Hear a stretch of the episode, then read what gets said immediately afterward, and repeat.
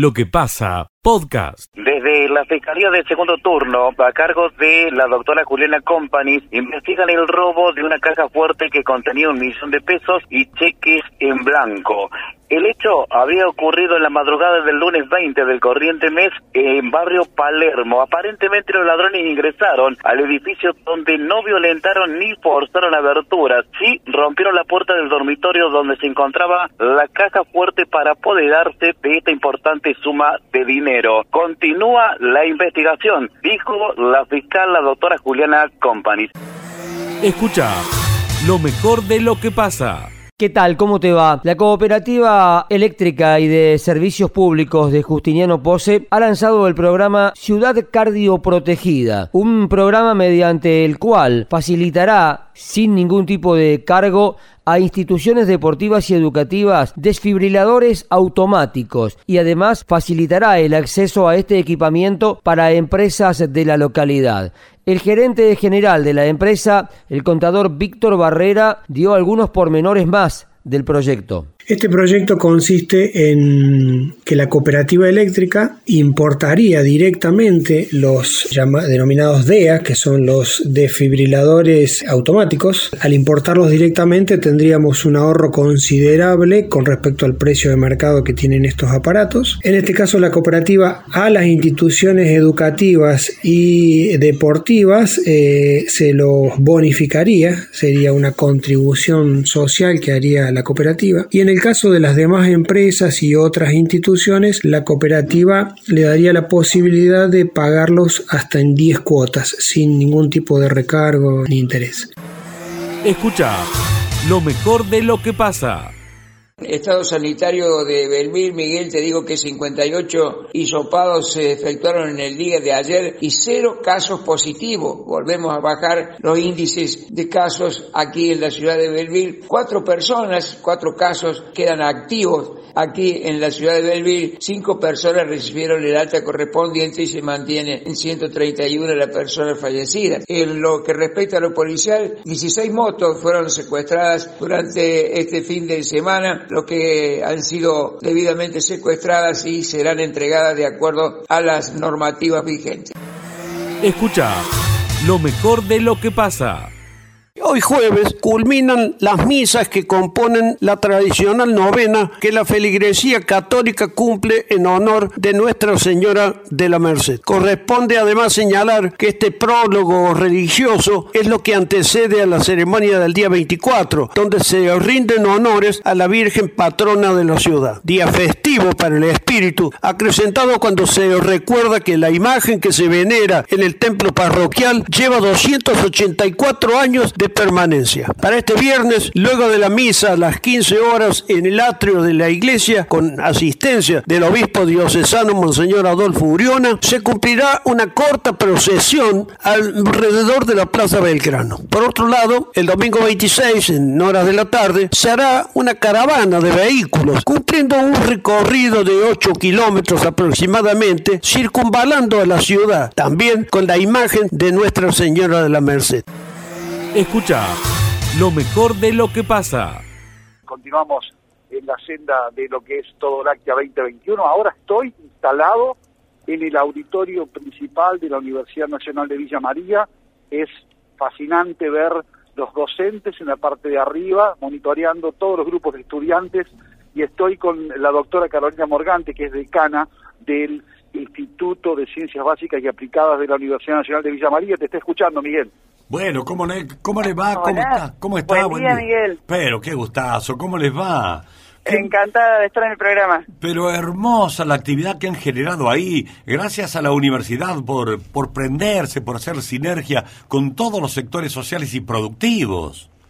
Sí, sí, estamos de verdad muy contentos. Para nosotros es la primera experiencia que tenemos organizando acá las jornadas, las Olimpiadas Nacionales Lecheras con el equipo de Todo Agro eh, la verdad que tenemos muchísimo entusiasmo por la posibilidad que las posibilidades que esto permite, ¿no? El acercamiento de los estudiantes entre sus diferentes instituciones, no solo de la provincia de Córdoba, sino también de Santa Fe que hoy nos visitan, mm. el acercamiento de ellos con nuestra universidad para que conozcan esta universidad nacional y pública del interior y sobre todo eh, uno de los principales objetivos, tiene muchos, pero digamos, como para destacar como principal objetivo la posibilidad de despertar en tantos jóvenes las vocaciones, ¿no? Vocaciones para seguir formándose en un tema tan importante, en temas tan estratégicos como son las, la producción lechera, todas las cadenas de los elabones de la cadena productiva y en general en las ciencias agropecuarias, ¿no? Carreras tan esenciales para el desarrollo de nuestro país. Así que muy felices, muy felices ¿qué por te la dice, convocatoria. ¿Qué te dice la mirada docente sobre la reacción de los jóvenes ante estas posibilidades y este mundo?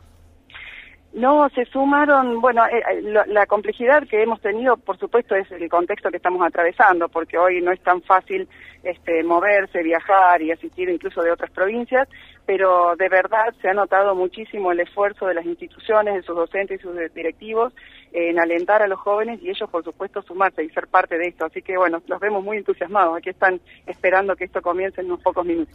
Felicitaciones, eh, una vez más. Nuestra universidad está fantástica, siempre comprometida. Gracias, un abrazo grande. Acá le doy con, paso con José nuevamente. Muchas gracias. Gracias, gracias. Josecito, por favor. Mi- Miguel, eh, vos sabés que hay, bueno, eh, 15 colegios, hay 25 grupos que van a entrar en discusión.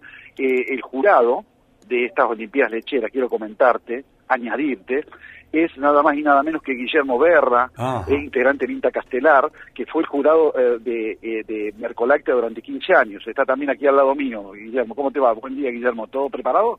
Eh, sí, José, una, en primer lugar, una alegría estar acá en Villa María, encontrarme con vos después de tantos años que nos conocemos y realmente de parte de la universidad, una organización de primera, realmente da gusto, eh, tanto lo que tiene que ver con la organización como la presencia de los eh, colegios, los docentes y realmente esto es, es una alegría porque es un compromiso con, con el estudio, un compromiso con el conocimiento en esta sociedad que a veces están invertidos los valores, que los chicos tomen el estudio y el conocimiento este, como piedra fundamental para su proyección personal es este, sin duda el objetivo que buscamos.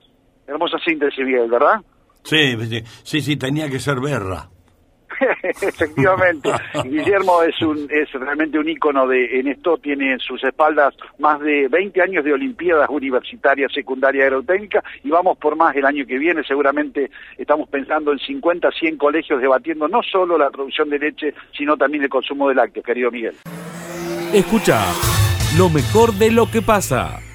Desde el Palacio de Justicia, hace un ratito nada más hemos charlado con Miriam, quien es amiga personal de Mariela Besonar. Esta mujer que se va a cumplir 16 años de su desaparición física. Por el momento no hay ningún tipo de novedades, continúa trabajando en la causa la fiscal, la doctora Juliana Companies. Hay una marcha que se va a estar realizando 18, 30, 19 horas el próximo martes, fecha donde desapareció, desapareció Mariela Besonar. Esto será en la Plaza Centenario de Marcha de las Velas. Lo explica aquí Miriam, su amiga. Lo escuchamos. Movilización que está organizada para encontrarnos a las 19 y 30, o sea, 7 y media de la tarde, en la plaza, en la esquina de San Martín y Buenos Aires, es para que recordemos que ya hace 16 años que Mariela no está más con nosotros. A nadie se lo traga la tierra y Mariela yo considero desde el primer momento, desde el minuto cero, desde el instante que me enteré, sabía que algo había pasado y algo serio, porque jamás se hubiera ido ni hubiera abandonado a sus hijos bajo ningún concepto. Doctora, esta marcha tiene que ver también con un documento hallado, con que la justicia comienza a moverse de nuevo. Eh, ¿Puede ser? Puede ser, pero de todas formas veníamos pensando en hacer una marcha pidiendo justicia por Mariela. Gracias que se reactivó la causa, se reactivó la investigación, tal vez yo no voy a usar las palabras que correspondan, pero gracias a toda esta nueva reapertura del caso y las nuevas investigaciones y creo que eso obviamente nos aceleró a organizarnos mejor. Sabemos que es muy difícil conseguir gente para una marcha, es muy difícil en nuestra ciudad, es muy difícil conseguir que, que vengan eh, a la marcha, que asistan, así que yo lo que les pido a todas las mujeres, a todas las, las familias, chicas jóvenes, mujeres grandes, todas que piensen que hoy es por Mariela, pero lo que no queremos es que nunca más vuelva a suceder esto y que no se tenga que hacer una marcha por otra más. Esto va a estar ocurriendo el próximo martes, entonces alrededor de las 19, 19, 30 horas en Plaza Centenario. Miguel es todo, desde el Palacio de Justicia. Escucha lo mejor de lo que pasa. Arrancamos nomás. Ah. Dale, Ro, ¿cómo estás? Buen día. Buen día, Mary, ¿cómo andas vos? Todo muy bien, Ro. Me alegra Quiero mucho. decir una cosa. Hoy vamos Dime. a hablar de la primavera. Claro, Pero la está primavera. gris afuera. ¿Estamos, estamos Sí, bien o no? sí. Y está frío, Ro. Está fríísimo. ¿Cuántos grados tenemos hoy? Temperatura 13 grados y la humedad 98%. Bueno, ¿y a qué número nos pueden escribir? Bien, al 154, 113, 102. Bueno, Arranca, Mary, por favor. Arrancamos entonces. Leyenda quechua de la primavera. La primavera en Argentina comienza el 21 de septiembre, pero en realidad comenzó el miércoles 22, Ro. Es la estación más bella del año. El cielo es más limpio y la tierra se llena de brotes y flores. Las ramas de los árboles se cubren de verde y los jardines se llenan de colores. Las aves y demás animales parecen responder con alegría a la corriente vital de este magnífico clima. Hace mucho, mucho tiempo, la tierra vivía bajo el peso del invierno. Sus montes estaban siempre nevados y la escarcha quemaba los brotes tiernos de los prados.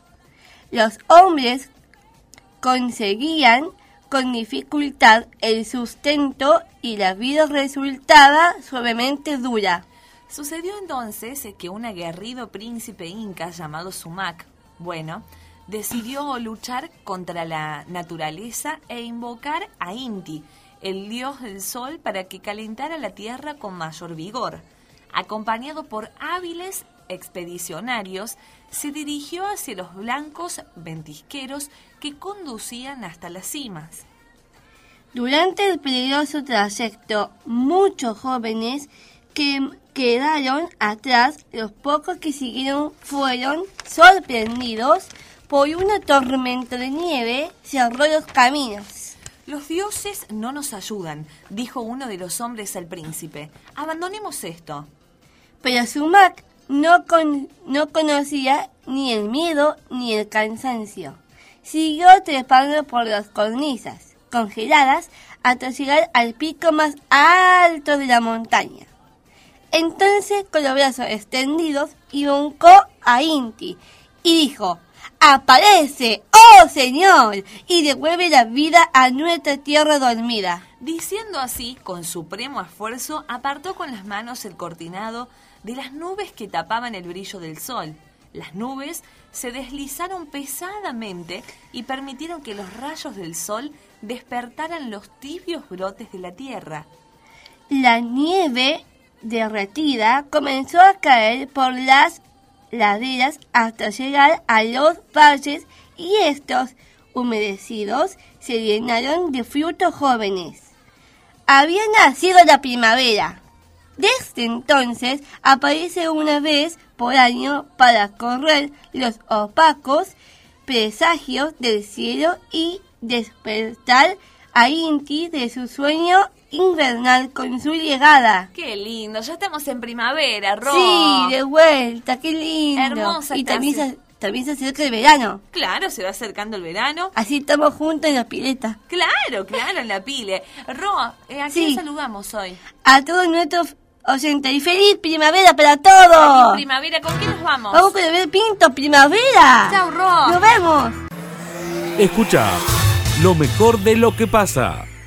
Aclárenos un poquito. Uno sabe el título, y es sugerente además, el 40% de la gente puede viajar parado en colectivos.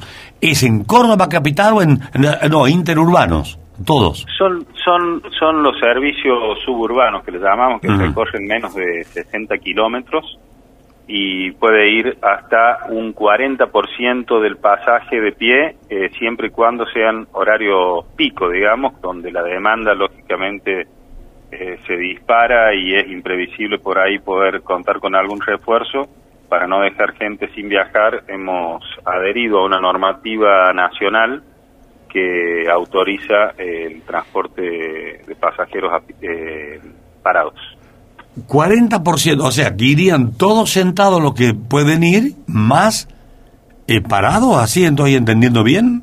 Así es, efectivamente, se- y el porcentaje de pasajeros parados se toma según la capacidad de pasajeros sentados que tenga la, la unidad. Ah, decir, si hay bien. un colectivo con 40 asientos, serán 16 los que pueden ir parados. Correcto, ahí está la proporción eh, correcta. Bueno, eh, por ejemplo, un colectivo, Franco, que viaje de Villa María a Córdoba, no lo puede No. practicar a eso. No, no, no, no, no, no. Esas distancias no, porque hay una normativa provincial vigente que prohíbe el traslado de pasajeros parados en distancias superiores a los 60 A los kilómetros. 60. Claro, o sea, el Gran Córdoba está bien.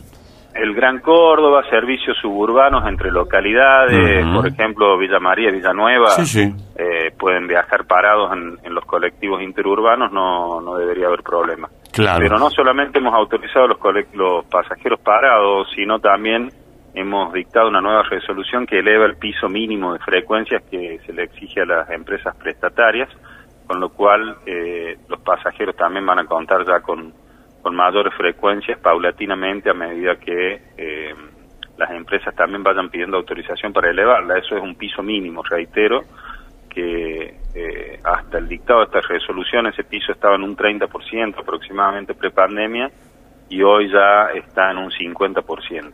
Bueno, está como apareciendo el sol de primavera para las empresas, Franco.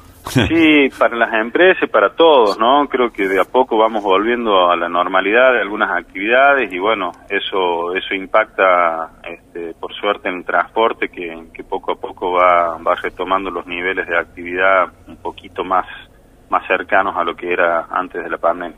Bueno, está buena la distancia, que quede claro, Franco, porque eh, mucha gente que a Villa María viene a diario y de acá va, vuelve a sus pueblos. Hay mucha gente acá a 40 kilómetros. Usted dice que hasta 60. Exactamente. Ah, eh, o sea que una, el tema es claro. eh, a ver, un colectivo que venga de viajando desde Marco Juárez y una persona que lo quiere tomar en Ballestero, donde tenemos 35 kilómetros a Villa María, eh, hay que ver si lo puede subir. Sí, debería, debería poder subir, eh, pero bueno, eso, claro, es, es en el día a día y caso Mm. por caso. Eh, nosotros siempre estamos pendientes también a los fines de corregir cualquier necesidad de la demanda en, en los distintos corredores, que como te decía recién, el piso mínimo que nosotros exigimos es lo que se ha dictado en esta, en esta última resolución, pero ya hay, hay distintos corredores que han elevado incluso esa frecuencia y, y hoy cuentan con, con frecuencias muy cercanas a lo que era a lo que era prepandemia. Escucha lo mejor de lo que pasa. Le buscaba la palabra a Edgardo Garmendia, de ahorita como dice usted, lo escuchamos Miguel, a ver.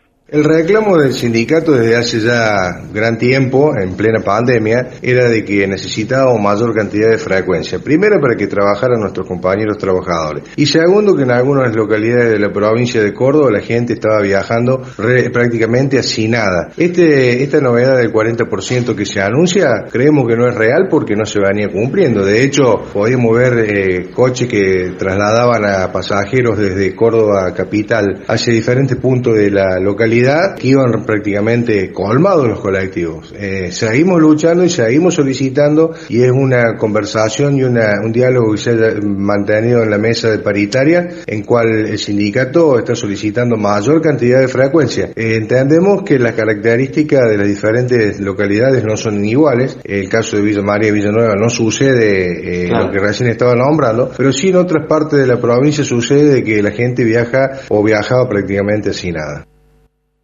Ahí está la palabra de, de Garmendia haciendo hincapié sobre lo que charlaba usted con la gente de la provincia, ¿no? Escucha lo mejor de lo que pasa. Contanos cómo empieza o cómo sigue en todo caso esto que ya lo habías anunciado, eh, todo el calendario de festejos de la ciudad. Exactamente, Miguel, bien como lo acaba de puntualizar usted, calendario de actividades en el marco del 154 aniversario. Bueno, hace un ratito nada más, en esta jornada del día jueves, la, hubo entrega de aportes económicos en el marco del programa Clubes Verdes. Esto se realizó en el Salón Municipal de los Deportes. La palabra del intendente interino Pablo Rosso que decía esto, Miguel. Nuestra segunda entrega, cumpliendo con el proceso iniciado hace un poco más de dos meses, desde el área de ambiente, del ente de deporte y turismo, este trabajo coordinado desde nuestro municipio con las instituciones, en estos casos clubes, habiendo duplicado de un mes al segundo la capacidad de contenedores que cada club a través de sus miembros, de sus chicos fundamentalmente, pueda ir ejecutando este proceso de generar conciencia con la basura y los elementos reciclables. La verdad, satisfechos desde el municipio, más de 24 clubes activos, llegando hoy a cuatro contenedores cada uno, prácticamente uno por semana, debiendo el municipio reforzar para trabajar articuladamente las actividades de traslado de estos residuos reciclables a nuestro vertedero, así que satisfecho. Eso es por un lado, la entrega entonces económico a clubes verdes. Eh, a esta hora de la mañana se está realizando un nuevo aniversario del Jardín Martenal que está ubicado en barrio Felipe Bota que lleva el nombre de Marcelo Javier Supo de 14.30 horas a la hora 16, en Medioteca taller de introducción a los medios masivos de, comunicación. Esto se va a realizar en la Radio Tecnoteca. A la hora 19 de esta jornada, Miguel, la presentación libro de la doctora Leticia Lorenzo. Visiones acerca de la justicia litigaciones y gestión para el acceso. 21 horas, la presentación de película cordobesa, andar a lavar los platos de Bahía Flores Pacheco y Natalia Cómelo. Esto será en el espacio Inca. Esto es lo que va a estar ocurriendo en esta jornada en el marco del 154 aniversario de la ciudad. Lo que pasa, podcast.